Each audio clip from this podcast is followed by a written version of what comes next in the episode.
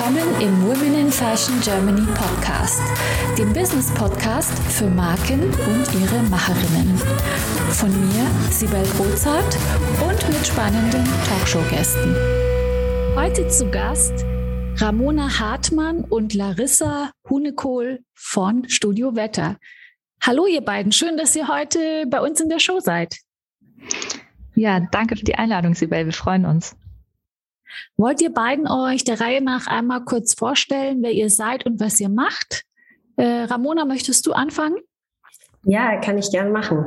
Also mein Name ist, wie gesagt, Ramona Hartmann. Ich bin 31 und Co-Founderin von Studio Wetter. Und ähm, mein Background ähm, kommt aus dem Kommunikationsdesign. Ich habe dort in München, London und Berlin studiert, teilweise mit dem Schwerpunkt Mode, teilweise mit dem Schwerpunkt Werbung und genau, habe dann auch neben meinem Studium in verschiedenen Kreativbereichen Erfahrungen gesammelt, unter anderem im Markenaufbau und der Markenpositionierung bei Fedora. Ähm, habe dann auch zum Beispiel bei der Modemesse Panorama reingeschnuppert und da für ja so Ausstellungskonzeption ähm, gearbeitet und fand diesen Bereich auch super spannend. Habe aber dann schnell gemerkt, ähm, ich bin eher so der Ideenmacher und ähm, Geschichtenerzähler. Und da war irgendwie die logische Konsequenz, in die Werbung zu gehen. Ähm, das hat mir auch super gut gefallen und ich bin dann da tatsächlich direkt nach dem Studium, würde ich mal sagen, in der Königsklasse eingestiegen bei Heimat Berlin. Ähm, Grüße an der Stelle, war eine sehr tolle Zeit und sehr lehrreich. Und genau, da habe ich dann auch äh, Larissa kennengelernt und da haben wir dann zwei Jahre lang als Kreativteam ja, große Kampagnen entwickelt und betreut, sowohl online als oder beziehungsweise Social Media als auch Klassik. Ähm, genau. Und dann haben wir tatsächlich nach zwei Jahren ähm, Zusammenarbeit äh, entschieden oder beziehungsweise Arbeit bei Heimat, dass wir uns gerne äh, selbstständig machen würden. Ähm, und ja, alles weitere ähm, ist dann, wie es der Zufall will, äh, dazu gekommen. Der ursprüngliche Plan war Free Freelancen und genau, dann hat das Leben aber eine andere Wendung genommen. Spannend. Larissa, magst du dich auch noch mal kurz vorstellen, bevor wir auf, euer, auf eure Gründung eingehen, noch mal persönlich? Sehr gerne. Ja, ich bin Larissa, 30 Jahre alt und eben auch Mitgründerin. Ich habe angefangen in München Kommunikationswissenschaft und Psychologie zu studieren, war aber schon immer von Werbung und Marken fasziniert. Und ich hatte damals einen Freund, der hat an der Filmakademie in Ludwigsburg Werbefilmregie studiert und im Rahmen seines Studiums einfach viele Filmdrehs organisiert und da habe ich oft mitgeholfen und fand es dann äh, viel spannender als das, was ich studiert habe, äh, weil das hauptsächlich aus kleingedruckten Texten Bestand und wusste dann eigentlich, ich will auch in die Werbung und bin dann auch direkt nach meinem Bachelorstudium nach Berlin gezogen und habe bei Choice Friends angefangen zu arbeiten und habe mich da eigentlich von Tag eins in dem kreativen Umfeld mega wohl gefühlt, viele smarte und tolle Menschen kennengelernt und ja, zwei Jahre später habe ich dann zur Heimat gewechselt und Ramona kennengelernt. Das ist jetzt ja, ich glaube, fünf Jahre her. Seitdem arbeiten wir zusammen als Kreativduo und das funktioniert super gut. Und genau, Ramona hat schon gesagt, dort haben wir zusammen Werbekampagnen umgesetzt und uns einfach auch täglich damit auseinandergesetzt, was macht eine Marke authentisch, wie kann eine Marke Spaß machen. Und aber auch sehr viele Überstunden gemacht in dieser Zeit. Und nach einer besonders intensiven Phase haben wir dann wirklich auch beschlossen, wir wollen uns selbstständig machen, haben dann gefreelanced und eben uns auch die Zeit genommen und uns überlegt, was können wir eigentlich selber auf die Beine stellen. Und genau, so sind wir zu Studio Wetter gekommen. Verstehe ich das richtig, dass ihr zuerst gemerkt habt, dass ihr eigentlich als Duo gut zusammenpasst und dass ihr ähm, gerne irgendwie euch gemeinsam selbstständig machen wollt und dann nach einer Idee gesucht habt oder kam es andersrum? Ja, es ist tatsächlich so, wie du sagst. Ähm, wir haben uns äh, kennengelernt und eben schon lange zusammen gearbeitet und äh, auch die ganzen Facetten des anderen kennengelernt. Wir haben in stressigen Phasen zusammengearbeitet auf unterschiedlichsten Projekten. Es hat einfach ähm, wie Arsch auf einmal gepasst. Und ähm, genau, als wir dann uns selbstständig gemacht haben, haben wir, wie wir es eigentlich aus der Werbung gelernt haben, ganz klassisch gebrainstormt und überlegt, was gibt's denn für Ideen, was könnte uns Spaß machen. Ähm, für uns war klar, wir wollen jetzt nicht einfach nur ein neues Produkt auf den Markt werfen, sondern Nachhaltigkeit ist uns ganz wichtig. Und tatsächlich ist es dann auch ja eine Phase gefallen, in der wir uns privat super viel ähm, mit dem Thema Nachhaltigkeit ähm, auseinandergesetzt haben. Ähm, ja, ich glaube, das ging wahrscheinlich in den letzten Jahren vielen Menschen so, dass sie gemerkt haben, unabhängig jetzt von den großen ähm, klimapolitischen Stellschrauben, die natürlich in Politik und Wirtschaft gedreht werden müssen, kann man auch ähm, bei sich selber schauen ähm, und den eigenen Lebensstil hinterfragen und vielleicht schauen, wo kann ich etwas nachhaltiger machen oder umsteigen auf Produktalternativen. Und das ist auch so ein Zeitpunkt, in dem super viele Produktalternativen ähm, auf den Markt gekommen sind und vielleicht auch nochmal ähm, größeren, ja, mehr in die Öffentlichkeit gekommen sind, sowas wie, ja, angefangen bei der Bambus, Bambus-Zahnbürste bis hin zu veganen Kondomen von Einhorn oder die Glasflasche, die ähm, die Plastikflasche ersetzt hat. Und ja, da haben wir auch wirklich überlegt, welches Produkt könnte eigentlich noch ein nachhaltiges Remake gebrauchen. Und dann haben wir bei unserer Recherche raus, rausgefunden, dass jährlich über zwei Milliarden Schirme weltweit im Müll landen. Und ja, gleichzeitig ist uns dann aufgefallen, dass es keine coole, junge, nachhaltige Marke für Regenschirme gibt. Und da war uns klar, dass wir diese Marke werden wollen. Und es scheint ja stark geregnet zu haben in der Zeit, wenn euch das so ins Auge gesprungen ist. Ja, ähm, äh, wann war das genau? Wann habt ihr gegründet? Wir haben 2020 im Februar gegründet. Ähm, damals noch zu dritt. Seit ähm, Mitte letzten Jahres führen wir es jetzt zu zweit weiter und ja, sind damit sehr happy und. Da höre ich ja gleich zwei Konflikte. Einmal höre ich, ähm, das war ja zu Beginn der Pandemie. Und dann höre ich, ihr wart zu dritt und jetzt seid ihr nur noch zu zweit. Was ist da passiert, Ramona? Ähm, also tatsächlich während der Pandemie, äh, das war, wie du schon sagst oder wie du schon vermutest, eine sehr intensive Zeit. Das war kurz vor unserem Marken Einst oder beziehungsweise kurz vor unserem Launch und ähm, während wir noch Prototypen bekommen haben und so in den ähm, ja in der Hochphase unserer Markenbildung quasi waren. Äh, und da das tatsächlich ja äh, super schwierig war mit der Zusammenarbeit alles neu für uns war das dann tatsächlich auch so, dass wir uns, soweit es eben auch ging, in unserer Mini-Bubble zu dritt auch irgendwie getroffen haben. Wir saßen, wir hatten keinen Coworking Space mehr, wo wir hin konnten, wo wir mit anderen Leuten in Kontakt waren.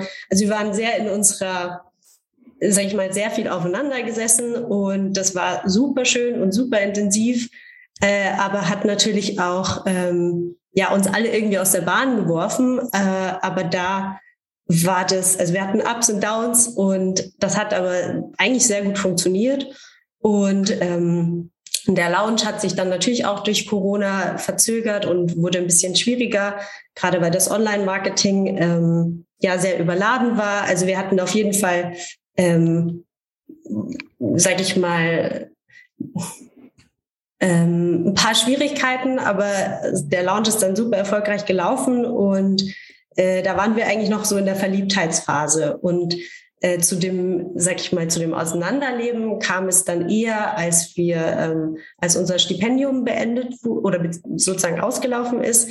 Wir hatten ein Jahr davor das Berliner Startup-Stipendium gewonnen, das uns auch super über die Gründerzeit gebracht hat. Und dann standen wir an so einem Punkt, wo es eben ähm, diese finanzielle Sicherheit nicht mehr da war und wo es dann eigentlich so richtig ernst wurde.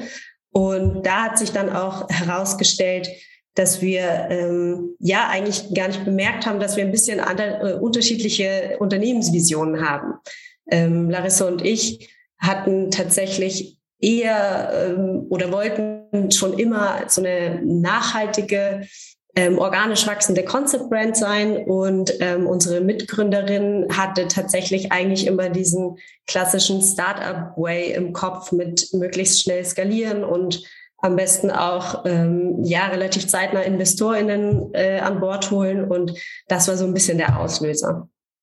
Und wie konntet ihr dann auseinandergehen? Also wie seid ihr, habt ihr euch dann geeinigt? Weil ich glaube, manchmal gibt es dann diese Konflikte und dann ist man, bleibt man trotzdem beieinander und dann wird es so ein äh, Schrecken ohne Ende, aber dann lieber ein, ein, schnelles Ende mit großem Schrecken ist ja vielleicht manchmal besser, aber auch schwieriger? Also wie war das für euch? Wie konntet ihr euch dann einigen, dass ihr nur noch zu zweit weitermacht?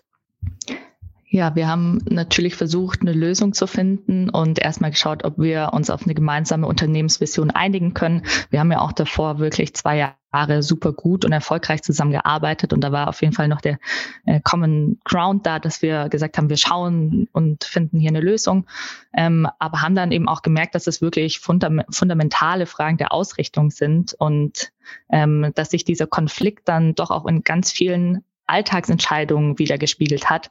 Ähm, wir haben dann super viel Zeit mit Diskussionen verbracht und ja, man hatte so ein bisschen das Gefühl, wir ziehen am selben Seil, aber in unterschiedliche Richtungen und mussten dann einfach auch feststellen, dass wir nicht mehr zusammenkommen. Ähm, wir haben uns dann relativ spät im Prozess noch ähm, ein Teamcoaching gemacht mit einem externen Berater. Damals in der Hoffnung, dass wir vielleicht in so einem moderi moderierten Prozess nochmal ähm, eine Lösung finden. Aber tatsächlich, und das war eigentlich auch super aufschlussreich, hat uns das Coaching gezeigt, dass wir mit der Situation eigentlich alle zu dem Zeitpunkt unglücklich waren und uns tatsächlich nicht mehr einigen konnten und die Erkenntnis hat natürlich wehgetan. Ähm, aber wie du sagst, das war dann auch der Zeitpunkt, wo wir eigentlich wieder nach vorne schauen konnten, weil wir beschlossen haben, dass wir den Trennungsprozess einleiten. Und genau, ähm, seit Oktober führen wir das Unternehmen jetzt zu zweit weiter und ja, sind super happy über diese Entscheidung, da wir eine ja, dieselbe Vision verfolgen, merken wir auch wieder, dass die Entscheidungsfindung schneller geht, wir wieder das Seil in die gleiche Richtung ziehen sozusagen und ja, ähm, wir haben da natürlich auch äh, diesen Vorteil, dass wir, wie du schon gesagt hast, schon lange zusammenarbeiten, einfach genau wissen, wie der andere tickt und die Arbeitsweisen des anderen kennen. Und ja, genau, deswegen freuen wir uns sehr, dass wir da unsere Vision von Studio Wetter umsetzen können. Und du sagst, seit Oktober seid ihr getrennt. Ich finde schon mal den Ansatz gut zu sagen, wir holen uns da einen Coach. Also ähm, auch für alle anderen, die zuhören, die in der vielleicht in einer ähnlichen Situation sind. Ich kann mir vorstellen, dass es sehr, sehr hilfreich ist, ähm, da auch vielleicht zu einer, äh, von so einer Emotionalität wegzukommen und es für alle Seiten irgendwie fair zu gestalten. Und jetzt ist es so, im Oktober, seit Oktober seid ihr, ähm, geht ihr getrennte Wege und wie ist es jetzt so für euch in dem Unternehmen? Merkt ihr das so richtig, dass ihr jetzt schneller vorankommt? Oder äh, was hat sich jetzt für euch beide geändert? Also was, äh, welcher Knoten ist geplatzt? Ja, auf jeden Fall erstmal fühlt sich das Arbeiten wieder viel freier an. Wir konnten ganz viel Konfliktpotenzial sozusagen aus dem Weg räumen. Ähm, für uns war natürlich neu, dass wir ähm, andere Aufgabenfelder, sozusagen die Verantwortlichkeiten unserer Mitgründerin jetzt noch neu mit abdecken mussten. Da war für uns dann neu, dass wir einfach uns mehr externe Hilfe von außen dazu geholt haben. Also wir haben uns auch beschlossen, dass wir nicht jemand Neuen mit reinholen, sondern einfach sagen, wir bauen da unser enges Netzwerk aus. Und genau, ansonsten, ich glaube, was uns wirklich nochmal bewusst geworden ist, wie du sagst, ein Coach kann da super gut begleiten, am besten natürlich langfristig. Und wir haben das sozusagen auch ähm, zum Zeitpunkt gemacht, als es fast schon zu spät war. Ähm, und ich glaube, gerade für Gründerteams kann es super gut sein, sich ähm, so einen Coach ähm, ja, regelmäßig an die Seite zu holen. Ähm, genau, wir haben auch tatsächlich gemerkt, das war ja bei uns auch eine besondere Situation. Wir haben als drei Freundinnen zusammengefunden und ähm, beschlossen, wir gründen jetzt zusammen und ähm, das ist dann doch noch mal ganz anders, wenn man ein Unternehmen gemeinsam führt, also in diesen Modus umzuswitchen. Es geht dann um Verantwortlichkeiten, Arbeitsstile, ähm, ja, wie trifft man Entscheidungen und ähm, da musste plötzlich ganz viel neu geregelt wurden und wir mussten da natürlich auch hineinwachsen und das ist unglaublich viel zu tun. Ähm, und da kann es mega helfen, dass man jemanden mit an der Hand hat, der da anleiten kann und natürlich auch mhm. einfach mit dem Auge oder mit dem Blick von außen ähm, sehr viel schneller Prozesse oder Strukturen organisieren kann. Verstehe. Ja, bevor wir gleich nochmal auf das Thema Finanzierung und so weiter eingehen, weil das ja bei euch auch so ein Thema war. Du sagtest vorhin Start-up und äh, Skalierung versus organischem Wachstum. Da gehen wir gleich nochmal schnell äh, äh, konkreter drauf ein. Äh, magt ihr oder mögt ihr einfach nochmal, Ramona, du vielleicht, ähm, erzählen, was Studio Wetter ausmacht? Also was genau ist es? und äh, wie kommt es zu dem Produkt? Ja, genau. Also Studio Wetter, wir sind eine Marke für nachhaltige Regenschirme und ähm, zu dem Produkt äh, ja, sind wir, wie wir Larissa schon gesagt haben, durch ja relativ äh, rationale Recherche gekommen. Und ähm, was Studio Wetter ausmacht, ist, glaube ich, dass wir, sage ich mal, es geschafft haben, ein vergessenes Accessoire beziehungsweise damals Accessoire und jetzt leider zum Wegwerfprodukt oder zum ähm, ja günstigen Einmalprodukt wieder hin zu mehr Wertigkeit äh, zu gehen.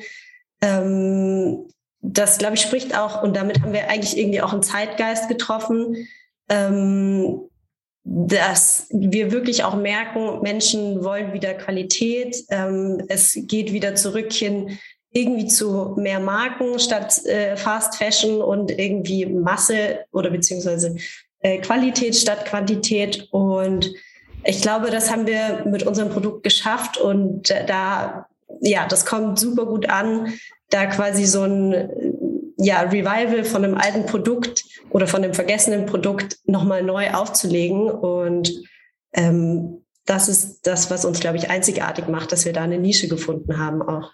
Und was macht eure Schirme denn nachhaltig? Also wir sehen das Thema Nachhaltigkeit so auf verschiedenen Ebenen, versuchen wir das zu tackeln. Zum einen natürlich, ähm, was die Materialien angeht. Unsere Bespannung ist aus recycelten Plastikflaschen. Ähm, wir haben, wir setzen bei dem ganzen Gestell und bei dem Frame auf sehr langlebige Produkte oder beziehungsweise Materialien. Das heißt, wir haben sehr flexible, äh, langlebige Fiberglasstreben statt dieser Aluminiumstreben, ähm, die super schnell kaputt gehen. Und ähm, genau, die von den Produktfeatures ähm, bis hin zur, sag ich mal, Produktion ähm, und dem Transport gleichen wir eben die bei der, bei der Produktion und beim Transport entstandenen CO2-Emissionen aus.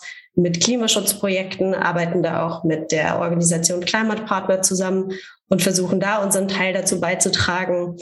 Und äh, genau, bis zu, bis hin zum Versand, wo wir wirklich auch beim Packaging darauf achten, dass wir möglichst ähm, wenig Material und Nachhaltiges verwenden und zum Beispiel auch unsere Polsterung aus Maisstärke, die ähm, biologisch abbaubar ist, äh, herstellen oder beziehungsweise benutzen. Und äh, ja, eigentlich im Prinzip auch die Langlebigkeit und ein zeitloses Design spielt da für uns auch noch eine große Rolle. Das zu allerletzt.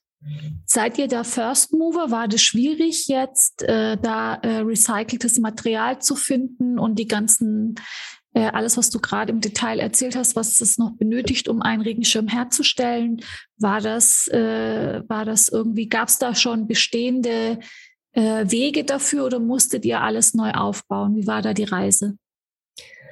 Also wir mussten jetzt nicht von Grund auf alles neu aufbauen. Wir hatten am Anfang auch große Produktentwicklungspläne, die aber natürlich aufgrund von, sag ich mal, ähm, ja, Zeit- und Entwicklungskosten gar nicht so schnell umsetzen, äh, umzusetzen waren. Wir haben aber tatsächlich äh, sehr viel recherchiert, bis wir auch den richtigen Hersteller gefunden haben, der uns das auch, was wir wollen, äh, beschaffen kann und sozusagen die einzelnen Komponenten. Da haben wir immer versucht, nochmal mit Nachdruck und nochmal mit Nachfragen ähm, das so weit zu pushen, dass ähm, die Hersteller auch aus ihrer Komfortzone äh, kommen und das dann auch möglich machen. Also das war gar nicht so einfach, da mussten wir schon ähm, hart dran arbeiten. Ähm, aber ja, das hat sehr gut funktioniert dann. Möchtest auch du mit deinen vorhandenen Potenzialen, Fähigkeiten und Kenntnissen deine unverwechselbare Marke im Fashion- und Lifestyle-Segment aufbauen? Ich helfe dir gerne bei der Gründung deiner eigenen Marke, biete dir meine Erfahrungen, meine Plattform und den Zugang zu meinem exklusiven Netzwerk. Triff jetzt deine Entscheidung und vereinbare dein kostenfreies Vorgespräch auf womeninfashion.de slash mentoring. Wir ursprünglich auch den Plan äh, oder die erste Idee, dass wir die Bestand, Bespannung des Schirms aus Ozeanplastik herstellen können. Und das war zum Beispiel einer der Punkte, wo uns dann relativ früh von Seiten der ähm, Produktion gefeedbackt wurde, dass das nicht möglich ist, weil sie mit diesem Material noch nie gearbeitet haben und das Risiko zu groß ist. Und da hat man jetzt natürlich auch als kleines Startup mit ähm, weniger großen Produktionsaufträgen ähm, auch nicht den größten Hebel zu sagen, wir wollen aber unbedingt. Ähm, und da war dann aber eben das recycelte Polyester aus ähm, Plastikflaschen für uns eine tolle Alternative. Da kommst du auf was, weil äh, auf ein Thema, weil es ist ja tatsächlich total schwierig, wenn man so neu anfängt, ähm, auch Lieferanten zu finden, die eben in kleinen Mindestordermengen arbeiten. Wie war das für euch? Ja, da hatten wir tatsächlich Glück. Wir haben ein ähm, ein Partner, der in Spanien sitzt und super offen mit uns war. Ähm, das sind, ist ein, ein traditionelles Familienunternehmen, die schon ganz lange Schirme machen. Und zu denen durften wir reisen und wir haben dann wirklich ähm, zwei Tage lang Regenschirm-Workshop gemacht. Wir wussten davor auch gar nicht, der Regenschirm besteht aus bis zu 300 Einzelteilen. Also dazu gehören die kleinen Tipps am Ende, der Streben. Dazu gehört der ähm, eine Manschette am Griff, der Griff selber, die ähm, Regenschirmspitze. Wir hatten da auch super genaue Vorstellung, wie der aussehen soll und haben die äh, auch wirklich herausgefordert. Ähm, die konnten gar nicht glauben, dass ähm, Kunden sich noch so viele Gedanken machen ähm, zu einzelnen Details und ja, waren aber total fasziniert davon, mit wie viel äh, Elan wir da die Sache angegangen sind und deswegen auch ja, total überzeugt, haben uns an, von Anfang an an uns geglaubt und ja, das sind tolle Partner für uns, die da auch mit geringen ähm, oder ja, kleinen Anfangsbestellmengen das für uns möglich gemacht haben. Und also, das, da konnten wir einfach von ihren großen Kapazitäten und äh, Bestellmengen auch profitieren. Heißt das, ähm, die Regenschirme sind made in Spanien und oder wie funktioniert das? Also schickt ihr alle Bestandteile dorthin und die bauen das zusammen oder wie ist da jetzt der Produktionsweg? Leider nicht. Tatsächlich, als wir angefangen haben zu recherchieren, ähm, wollten wir unbedingt in Europa produzieren und mussten dann schon ganz schnell feststellen, dass das leider nicht mehr möglich ist. Es gibt ja, es gibt keine großen ähm, Schirmmanufakturen mehr in Europa. Das ist tatsächlich Anfang der 2000er Jahre, wie auch natürlich davor schon viel Modeindustrie abgewandert. Das Schirm-Know-how liegt auch tatsächlich in China. Da produzieren wir auch, also da produziert auch unser Zwischenhändler. Ähm, und haben da eine ja, Partnerproduktion, mit der wir zusammenarbeiten. Verstehe. Das heißt also, so klein kann eure Mindestabnahmemenge auch nicht sein. Ihr musstet wahrscheinlich eine betrachtliche Größe abnehmen, vielleicht auch wenn es nicht so riesig war, in, in die Tausende ging. Aber das bedeutet ja, es ist auch unwahrscheinlicher Kapitaleinsatz. Vielleicht kommen wir jetzt mal zu dem Thema Finanzierung und Stipendien und äh, wie ihr da vorgegangen seid. Wie habt ihr eure Kapitaldecke geplant? Was ist da so auf der Reise alles passiert? Ähm, ja, also äh, zuallererst das, was ich vorher schon kurz erwähnt habe, äh, das äh, Berliner Startup-Stipendium hat, dann, hat uns erstmal ein Jahr lang ähm, sozusagen unser Gründungsvorhaben, den Lebensunterhalt für uns Gründerinnen äh, gesichert. Das ist ähm, ja von der Stadt Berlin ein Förderprogramm, äh, auf dem auf das man sich bewerben kann, können wir auch nur jedem ans Herz legen. Ähm, damit kann man schon mal, sag ich mal, die ähm, die Anfangsphase mit einer einigermaßen guten Gewissens starten und muss dafür nicht seine kompletten Rücklagen aufgeben. Also unser Tipp schon mal, es gibt mittlerweile super viele tolle Förderprogramme, gerade für junge Gründerinnen, äh, die man sich da anschauen kann. Und es ist natürlich immer ein bisschen Arbeit verbunden, sich da zu bewerben, aber es lohnt sich. Ähm, so viel dazu. Ähm, damit haben wir unser, ja, unser Einkommen erstmal gesichert dann ist es natürlich auch so, dass jeder von uns ähm, allein für die Gründung der GmbH schon mal in Vorleistung gehen musste, was natürlich als junger Mensch äh, erstmal wehtut. Und ähm, man hofft natürlich, dass das äh, Geld sich dann auch äh, nicht so schnell verflüchtigt.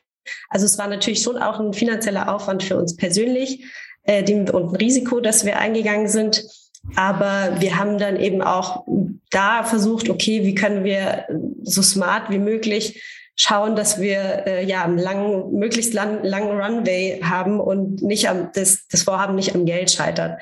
Und dann haben wir uns quasi nochmal die Mühe gemacht und nach ähm, ja, Finanzierungsmöglichkeiten gesucht und sind dann da auch auf das Förderungspro Förderungsprogramm Gründungsbonus von der IBB gestoßen. Ähm, das ist quasi ja eine klassische Businessplan-Einreichung eigentlich. Und dafür haben wir uns auch sehr viel Zeit genommen, dass wir das auch wirklich, ähm, sag ich mal, bekommen, weil es einfach finanziell super für uns war. Es ist, ähm, wirkt nach dem oder funktioniert mit dem Prinzip der Kapitalspiegelung. Das heißt, wir mussten oder man kann bis zu 50.000 Euro Eigenkapital mit einbringen und hat dann die Möglichkeit, dass diese 50.000 quasi gespiegelt werden. Das heißt, wenn man Ausgaben hat, werden die 50 Prozent zurückerstattet. Das heißt, runtergebrochen kostet alles die Hälfte. Und das ist eben gerade für den Anfang super wichtig, weil ähm, es hilft einem auch dabei, ähm, einfacher mit Geld umzugehen, äh, einfacher das Geld auch auszugeben. Und man darf auch, man hat auch das Gefühl, okay, man darf auch Fehler machen. Man darf auch mal ein bisschen zu viel Geld oder Zeit an der einen oder anderen Stelle liegen lassen. Und das hat uns tatsächlich, würde ich mal sagen, wirklich einfach geholfen, weil gerade im Bereich Hardware ähm, muss man einfach äh, ja, in eine gewisse Vorleistung gehen und ähm, bis eben dann wieder Einkommen oder beziehungsweise ja, Einkommen reinkommt, dauert es halt dann oft. Und deshalb ja, informiert euch über Förderprogramme, junge GründerInnen. Sehr schön. Ja gut, dann war die Finanzdecke ist ein sehr guter Tipp. Also ich glaube auch, dass man diese Geschichten einfach bei der Bank äh, vor Beginn des Vorhabens einreichen muss. Also es ist ganz wichtig, zu welchem Zeitpunkt man da zur Bank geht. Ähm, schaut euch da die Bedingungen unbedingt ähm, vorher richtig gut an und sprecht, äh, sprecht mit der Bank oder beziehungsweise es gibt auch so eine Förderbibel im, online, da kann man reinschauen, welche Programme für einen in Frage kommen. Also es gibt eigentlich so viele Möglichkeiten und, und Gründungsberatungen, Gründungsberatungen, die man in Anspruch nehmen kann. Also es macht Sinn, da ein bisschen Zeit zu investieren, auch wenn es relativ aufwendig ist, würde ich das auch meine Erfahrung mit meinem Hintergrund als Banker, wo ich auch ganz viele ähm, Startups beziehungsweise äh, Gründer damals begleitet habe. So, dann habt ihr euer Kap Kapital gehabt und dann geht's in die in den Vertrieb. Also was habt ihr jetzt gemacht? D2C, online oder wie ist eure Vertriebsstrategie? Ja, für uns war klar, dass wir starten über unseren eigenen Webshop und wir haben zuallererst ähm, online vertrieben und haben uns da ganz früh schon zusammengeschlossen mit einer Performance-Marketing-Agentur wir hatten durch unseren Hintergrund auch, ähm, ja, wussten wir schon, wie viel Geld das auch kosten kann und wussten aber auch, wie wichtig das ist, erstmal eine Sichtbarkeit zu schaffen und haben einen großen Teil des Budgets wirklich auch für ähm, Performance Marketing eingeplant. Hat sich für uns super ausgezahlt. Wie viel Prozent waren das ungefähr, so vom, vom, vom Gesamtbudget? Was habt ihr da eingeplant oder kannst du eine Zahl nennen, dass, es, dass man das so relativieren kann, weil du sagst richtig groß, dass die Leute so wissen, okay, so viel muss ich schon anplanen? Ja, das stimmt, das ist gut. Also für für unseren Produktlaunch, den wir über eineinhalb Monate sehr intensiv in der Vorweihnachtszeit Ads gespielt haben, hatten wir 15.000 Euro eingeplant. Und genau, haben die dann über den Zeitraum gestreckt. Man muss dazu sagen, dass das ähm, vor dem Corona-Weihnachten sozusagen war, wo wirklich alle ihr Geschäft ins äh, Online verschoben haben und auch der Werbemarkt auf Facebook und Instagram total umkämpft war. Da haben wir auch wir waren wir in super engen Austausch mit unseren Performance-Marketern, die dann auch für uns immer ähm, wirklich täglich gesagt haben, ob das gerade ähm, sinnvoll ist, weiter auszuspielen oder nicht. Und ja, war aber einfach auch super schön zu sehen, wie sich dann der Algorithmus ähm, verbessert und wir immer Zielgruppen genauer ausspielen konnten und ähm, auch die Verkäufe dann dadurch hochgeschraubt wurden. Also es war für uns auch neu und super spannend, ähm, auch diese Einblicke zu bekommen und da so mitgenommen zu werden, weil das, glaube ich, unglaublich wichtig ist für junge Unternehmen ähm, zu verstehen, wie Online-Marketing funktioniert oder Performance-Marketing.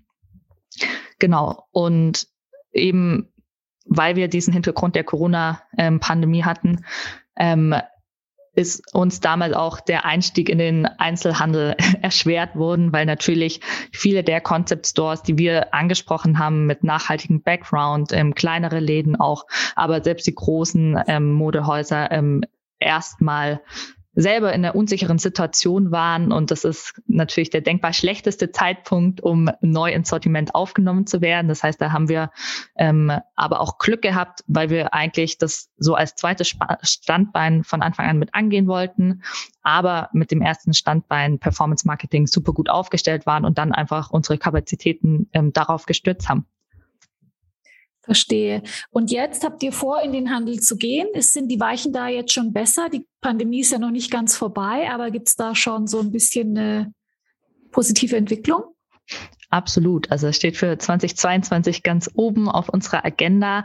Wir merken auch, dass sich das entspannt. Ähm, wir haben tatsächlich auch während Corona dann viele tolle äh, Partnerschaften geschlossen mit anderen Online-Stores, ähm, ähm, sind jetzt auch schon vertreten in ersten Einzelhandelsstores in Berlin. Da merken wir auch immer, dass der persönliche Kontakt dann doch total hilft, aber wir freuen uns, das wirklich auch anzugehen und sehen uns dann natürlich zum einen in nachhaltigen und coolen Concept Stores, aber natürlich dann auch ähm, in den Premium Einkaufshäusern und großen Kaufhäusern, die auch, und das ist ja auch ähm, interessant, tatsächlich auch noch Schirme im Sortiment haben. Das haben ja auch ganz viele Stores, ähm, auf die wir auch zugegangen sind, waren total überrascht, weil das natürlich ein Nischenprodukt ist und das natürlich bei Urban Street Brands gar nicht mehr oder Concept Stores gar nicht mehr so richtig äh, auf der Liste steht. Und das ist natürlich für uns immer auch ein Vorteil. Ähm, aber ähm, klar muss man auch nochmal mit überzeugen, warum ähm, ja jetzt der richtige Zeitpunkt ist, einen nachhaltigen Schirm mit ins Sortiment aufzunehmen. Und darauf freuen wir uns aber sehr, weil wir auch immer wieder sehr viel tolles Feedback dann bekommen. So, ihr habt jetzt über ganz viele, ganz spannende Herausforderungen schon gesprochen. Vielen Dank auch für den offenen und ehrlichen Einblick. Ähm, was würdet ihr sagen, war auf der Reise jetzt so die allergrößte Herausforderung für euch? Vielleicht eine, mit der ihr gar nicht gerechnet habt, weil, also die ihr gar nicht so auf dem Schirm hattet. Und was, wie seid ihr damit umgegangen? Für uns super wichtig und eine wichtige Erfahrung war einfach, dass Themen wie Kommunikation, Führung, Selbstmanagement und Zeitmanagement Dinge sind, die wir in der ja oft gar nicht wirklich beigebracht bekommen und die sind einfach unglaublich wichtig, wenn man zusammen arbeiten will, wenn man gerade wenn man zusammen neu gründet, wenn man mit Freundinnen gründet ähm, und dass es unglaublich wichtig ist, sich mit ja dem eigenen Arbeitsstil und mit sich selbst und dem Team auseinanderzusetzen. Ähm, genau, ich glaube, das war für uns einfach unglaublich wichtig mitzunehmen. Ja, ich glaube auch tatsächlich ähm, äh, wirklich auch sich persönlich, ähm, äh, sag ich mal, weiterzubilden oder zu analysieren und zu, zu schauen, ähm, äh, was also äh, so ein bisschen in ein anderes Mindset auch zu kommen und äh, sich zu fragen, okay, was brauche ich eigentlich fürs Arbeiten? Ähm, wo geht's mir gut? Welches Umfeld brauche ich? Weil wir sind das gar nicht äh, mehr gewohnt oder erlauben uns gar nicht, solche Dinge oft zu hinterfragen und sich da einfach wirklich auch vielleicht ein bisschen mit dem äh, Thema New Work auseinanderzusetzen. Auch im, ich meine das gar nicht jetzt in großen Unternehmensstrukturen, sondern wirklich auch, was bedeutet das denn für mich und wie kann ich da äh, irgendwie ausbrechen. Und das war für uns, glaube ich, eine, ja, eine super äh, große Herausforderung, ähm, da auch sich zu erlauben, neu zu denken und ja, einfach Prozesse und eigene Verhaltensweisen zu beobachten und zu hinterfragen und die vielleicht zu ändern und schauen, ob es damit einem, mit einem, ja, einem damit besser geht.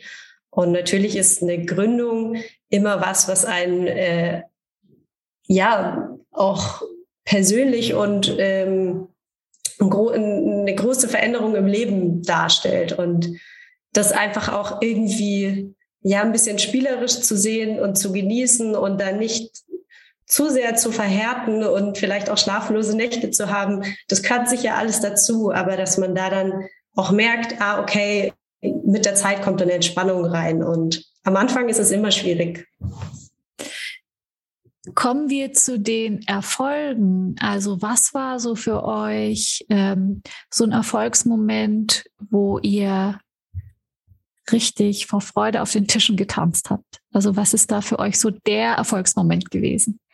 Ich glaube, da gab es mehrere. Also das waren tatsächlich von der, dem Gewinn des Stipendiums bis hin zu dem Gründungsbonus, was die ganzen finanziellen Sachen abdeckt, und was die wahrscheinlich größten Erfolgsmomente waren, war wirklich zu sehen, was für tolle PR wir bekommen haben, was für tolle freie PR, freiwillige PR wir bekommen haben, ob das jetzt ähm, ja von TV-Beiträgen über Zeitungen, Zeitschriften, ähm, wo man plötzlich, wo die uns, ähm, ja, wo die einen angeschrieben haben aus dem Nichts heraus und man dachte sich so, oh wow, das, also das passiert jetzt gerade. Das war wirklich ja, kann man sich nur wünschen. Und das waren, glaube ich, so unsere größten Erfolgserlebnisse. Aber das äh, sind auch so kleine Dinge wie tolle Kundenmails oder ähm, ja, einfach tolles Feedback. Und der tägliche Erfolg ist eigentlich, dass man so ein bisschen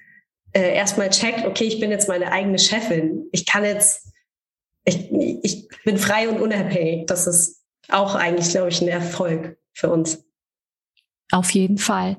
Habt ihr so einen abschließenden Tipp? Ihr habt ja jetzt schon ganz viele Tipps rausgehauen. Es ist ja fast ein reiner Tipp-Podcast heute. Ähm, habt ihr noch so einen abschließenden Tipp für unsere Hörerinnen und Hörer, die heute dabei sind? Ja, was wir wirklich nur ans Herz legen können, weil das uns so viel geholfen hat, ist die Förderprogramme ähm, des jeweiligen Bundeslandes zu prüfen oder vielleicht auch landesweit.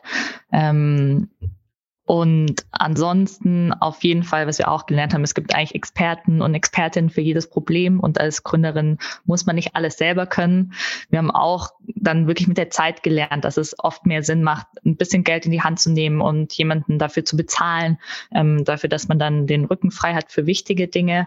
Und ja, ein vielleicht noch ganz kleines, aber was wir für uns auch ganz wichtig, dass oft in der Zeit, wo man so viele E-Mails schreibt, ein persönliches Telefonat einen sehr viel weiterbringt. Ähm, tatsächlich hat uns das auch zu unserem ersten Stipendium verholfen. Da dachten wir eigentlich, wir sind zu spät dran und haben kaum mehr Zeit mit der Einreichung und dachten eigentlich schon, wir bewerben uns für die nächste Stipendiumphase ein halbes Jahr später, haben dann nochmal angerufen und die meinten, hey, ihr habt super gute Chancen, weil in diesem Halbjahr haben sich bisher wenige beworben. Macht, ähm, bewerbt euch auf jeden Fall. Und das hat sich für uns ausgezahlt. Das war so eine Insider-Information, die hätten wir sonst nicht bekommen und hat uns geholfen. Deswegen, wir finden oft, das persönliche Telefonat kann einfach noch super helfen. Und auch das für uns ganz wichtig, dass man sich auch ja für die Milestones und die Erfolge wirklich feiert und das genießt. Ähm, klingt cheesy, aber ist unfassbar wichtig. Vielen Dank, liebe Larissa und liebe Ramona, dass ihr euch heute die Zeit genommen habt und vielen Dank für die äh, Deep Insights. Ähm, hat Spaß gemacht mit euch. Vielen Dank. Danke dir, Sibel.